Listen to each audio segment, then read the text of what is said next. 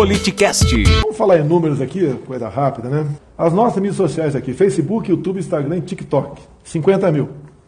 Pingo Is e Jovem Pan News, 140 mil. Então, arredondando, né? 190 mil pessoas estão assistindo aqui. E para vocês que estão assistindo, quero fazer a propaganda agora do site do PT. No momento, o PT está fazendo uma live, aniversário do mesmo. 1.200 pessoas assistindo, contra 190 mil por lá de cá. Isso dá 100, 150 vezes. Então, o líder das pesquisas, com 50%, tem 50 vezes menos assistindo a live dele do que a live nossa. É uma prova é, concreta que isso é uma farsa. Ah, essa, as pesquisas realmente não batem com a realidade. Que nós queremos, todo o povo brasileiro quer, eleições sim, limpas e transparentes. É isso que nós queremos.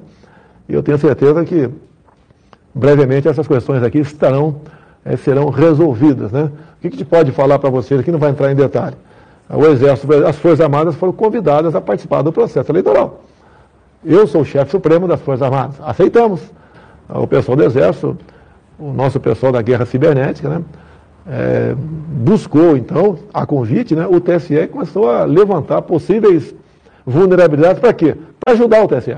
Foram levantadas várias dezenas de vulnerabilidades, foi oficiado o TSE para que pudesse responder às Forças Armadas, e isso está na mão do ministro Braga Neto tratar desse assunto. E ele está tratando desse assunto e vai, com toda certeza, aí entrar em contato com o presidente do TSE para ver se o atraso foi em função do recesso, não foi, se a documentação vai chegar, e daí as Forças Armadas vão analisar isso aí e vão dar uma resposta. Que nós queremos, eu tenho certeza que o TSE também quer, né? tenho certeza disso, eleições limpas, transparentes e realmente eleições que possam ser auditadas. Siga nosso Instagram e saiba na frente quem irá participar da conversa. Arroba